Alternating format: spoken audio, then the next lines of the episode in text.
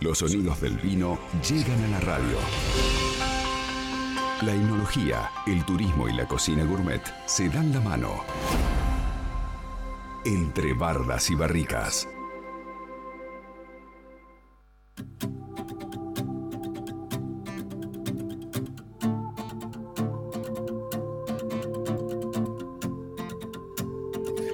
Y como todos los miércoles hablamos de vino, es un placer recibirla a Belén Tabosi, técnica superior en enología y viticultura, guía de turismo en bodega familia Joeder. Belén, bienvenida, buen día, ¿cómo estás? Buen día, Diego, ¿cómo estás? ¿Todo bien y vos? Todo bien, hoy me tocó radio desde la casa, de que no estamos. Ah, bueno, entonces imagino que estás fresquita en este momento de tu casa. Eh, y sí, estoy un poco agradecida justo que hoy sea en la casa, porque la verdad que hace muchísimo calor.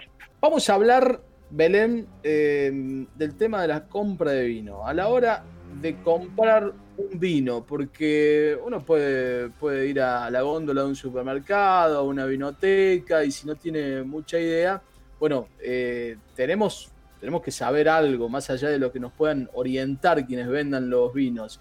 Pero a la hora de comprar vino, ¿qué vemos ¿Qué tenemos que ver en la etiqueta? Eh, ¿Qué significa, por ejemplo, eh, la palabra reserva en los vinos? Bueno, eso es un punto que mucha gente pregunta cuando va a la bodega, de que piensa como que es reserva, como que es un vino añejo. ¿sí? Mm. Hay que separar los dos términos. Cuando dice reserva, puede ser que esté había estado reservado en barrica como en botella. ¿Sí? La palabra reserva te indica que ese vino estuvo como guardado un tiempito antes de la venta, pero no te especifica que es un vino añejo, no. Añejo es cuando ya lo tenemos, no sé, 10 años en casa, ese vino ya está añejado porque pasó el punto de 5 años después, ¿está bien? Son dos términos totalmente diferentes. Por lo cual, la línea reserva nos indica que ese vino estuvo protegido un tiempito antes de salir a la venta. ¿Está bien? Y hay diferentes tipos de reserva. Nosotros la palabra reserva ya nos, puede indicar un montón de cosas. Ahora, antes de hablar de los distintos tipos de reserva, Belén, eh, ¿un vino es añejo después de cuántos años de, guarda? En realidad, más o menos se lo toma después de cinco años. Después de cinco años. un poquito más añejado es cuando ya pasó un tiempo, ya tiene un color más marrón, eh, tiene un gusto más acerezado, se le dice, que no es que feo, ya se lo siente más como un vino caliente, no sé si alguna vez tomar un vino caliente que tiene ese como si fuera un dulce por alcohol en este caso, ¿sí? Pero ya está un poquito pasado, ya no tiene ese aroma tan frutal. Ojo, es cuestión de gustos, no significa que sea malo, es, es muy rico igualmente. Eh, ¿y, qué diferentes tipos de reservas existen? Claro, tenemos. El de reserva, reserva es el vino que estuvo más o menos entre 6 y 10 meses o 12 meses en barrica. ¿Está bien?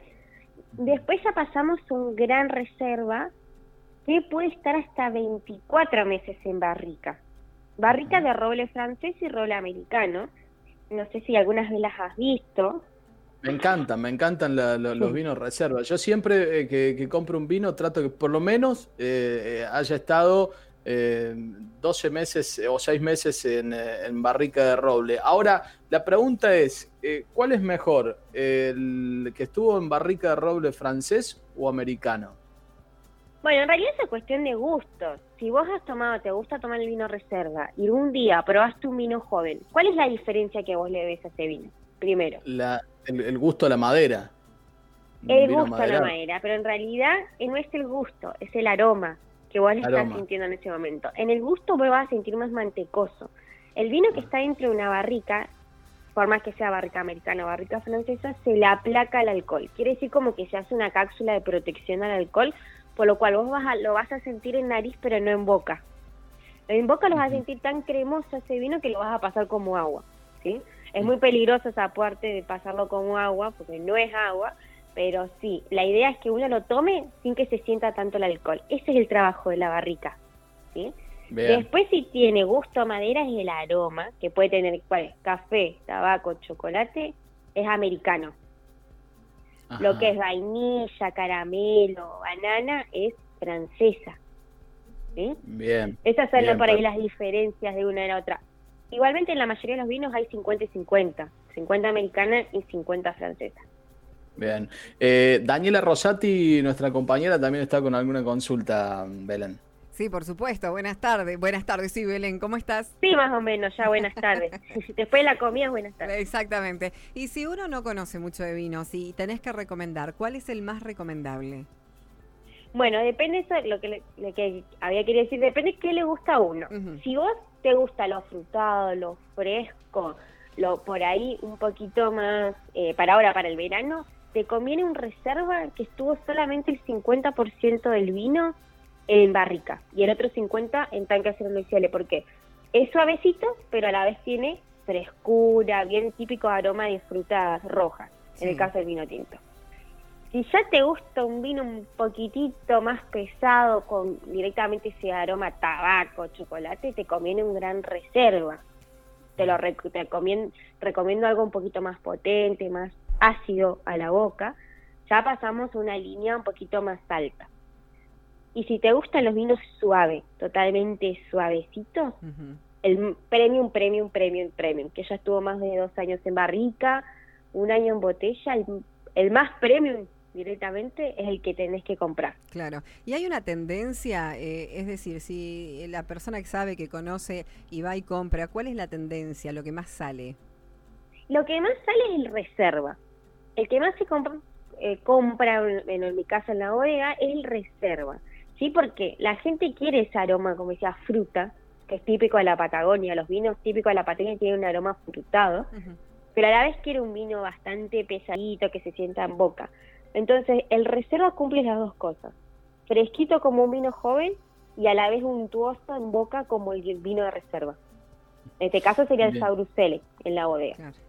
Ah, bien. Eh, ahí va mi pregunta. ¿Cuál es el que, el que se recomienda? El Saurus Select y el Saurus de selección eh, de la bodega es el que estuvo 50-50 o como depende de la variedad, 40-60 en barrica por un lado y en tanque acero inoxidable por el otro lado, antes de salir a la Bueno, venta. tengo, tengo un oyente preocupado. Me dice, preguntale a, a Belén si un, un patero de 12 años que está arriba del mueble, ¿estará bueno? Depende. Para, para ensaladas, para cheto estaría perfecto, pero para Ah. tomar, no. No, no, el tema del cuidado del vino varía mucho. Muchos compran el vino más caro y dicen, bueno, como es caro, dura. Y lo dejan al lado de la hornalla en la cocina con los 45 grados de calor que va a hacer mañana. Claro. Una cosa Ah, así. Mm. claro. Olvídate, ese vino, por más que lo hayas pagado miles de pesos, va a estar feo, ¿sí? Una vez habíamos hablado de las temperaturas, acuérdense que el vino tinto 18 grados máximo, ¿está bien? sí. Entonces, en la heladera, siempre en la heladera Bien. o en, un lu- en la cava, pero el que, el que no tiene cava puede Y- guardar un lugar fresquito. ¿Y qué hay de eso, Belén, de que hay que eh, dejar el, el vino con el líquido que toque el corcho? No, eso es un, no mito, no, no es mito, es algo que sigue pasando, pero bueno, los corchos, lo que es el alcornoque, donde proviene el corcho, ya se dejó de usar, ¿sí? Ya no hay corcho 100% alcornoque. Ahora los corchos tienen la mayoría de su porcentaje sintético. ¿está bien? Claro. El alcornoque es una corteza de un árbol que por ahí estaba expuesto a las enfermedades que enfermaba el vino. Por cuestiones culturales argentinas, no nos podemos mentalizar que un vino bueno tenga taparrosca, Claro. Mm. ¿no? Entonces se utiliza un, un promedio de sintético con alcornoque para que la gente siga manteniendo la cultura del corcho, pero a la vez el vino esté cuidado. Y si es 100% alcornoque, se lo tiene que dejar acostadito el vino para que el corcho absorba el vino, se haga más grande, tape totalmente la tapa y no entre el oxígeno, porque el oxígeno es el que te va a convertir en ácido acético ese vino que es el famoso acheto, como dije. Ah, pero además, ¿cómo guardar tanto tiempo un vino? Mira, el otro día vino un, un- un conocido y, y vio que yo, yo tengo una, una barra con, con una bodeguita para, para poner para poner vino. Me dice, ¿te voy a tener que traer algún vino? Y dice, pues está, está vacío eso. Y le digo, pero no es que está vacío porque no, no compro, no tomo. Yo compro el vino y me lo tomo. Para tenerlo de adorno, eh, compro un florero. Muy bien, muy bien, esa es la actitud, sí, sí, sí, sí. Para tener adornos como es un florero directamente, uno de los adornitos que se usan ahora. Pero no, el vino, se, compra para tomar, listo, y, y no ah. hay otra pauta. Muchos dicen, no, por una ocasión especial. Ya el 2020 nos demostró que no hay ocasiones especiales. exactamente, exactamente. Mañana, mañana no sabes si lo vas a poder tomar. Claro, así que, bueno, no, el vino se compra para tomar. Se compra el mismo día, si, ah, ya noche me quiero tomar un vino, y se compra ese mismo día. Muy bien, muy bien. Excelente recomendación. Bueno, eh, las redes sociales de la bodega Familia Schroeder, hay que seguirlos. Eh, muchas redes sociales, hay descuentos, también siguen las promociones en la página web también, Belén. Sí, siguen las promociones, que es promoción de fin de año. Mañana vamos a tener entre un 20 y 25% de descuento. Y también para recordarles que estamos haciendo visitas guiadas. Por favor, es con reserva previa y un porcentaje previo para tener eh, guardada ese horario, porque tenemos como máximo seis personas por visita y la gente va todos los días en todos los horarios disponibles. Tenemos una agenda bastante ocupada y el restaurante vamos a anunciarlo por Schroeder Wine o en el Facebook como Familia Schroeder, la apertura también, pero por ahora no tenemos restaurante. Muy bien, bueno, eh, a ver si mal no recuerdo, eran dos visitas guiadas de lunes a viernes y eh, a partir de las diez y media y hasta las cuatro y media, sábado y domingo. Genial, eso, exactamente. Dos visitas guiadas en la semana, que una a las 12 y el otro a las 3 de la tarde, y el fin de semana de diez y media a cuatro y media, cada una hora y media. Con intervalo de una hora y media. Muy bien. Bueno, eh, no duden entonces en hacer la, reserva con tiempo, con tiempo, porque por suerte hay mucha gente que está yendo a, visitar la, bodega y cómo es todo los pasos de, la producción del vino. Belén, te agradecemos mucho por tu tiempo y será hasta el próximo miércoles, si Dios quiere. Hasta el próximo miércoles, justamente. Así que nos vemos, chicos. Esta, esta tarde voy por un, por un reserva. LU5 Podcast. Todo bien.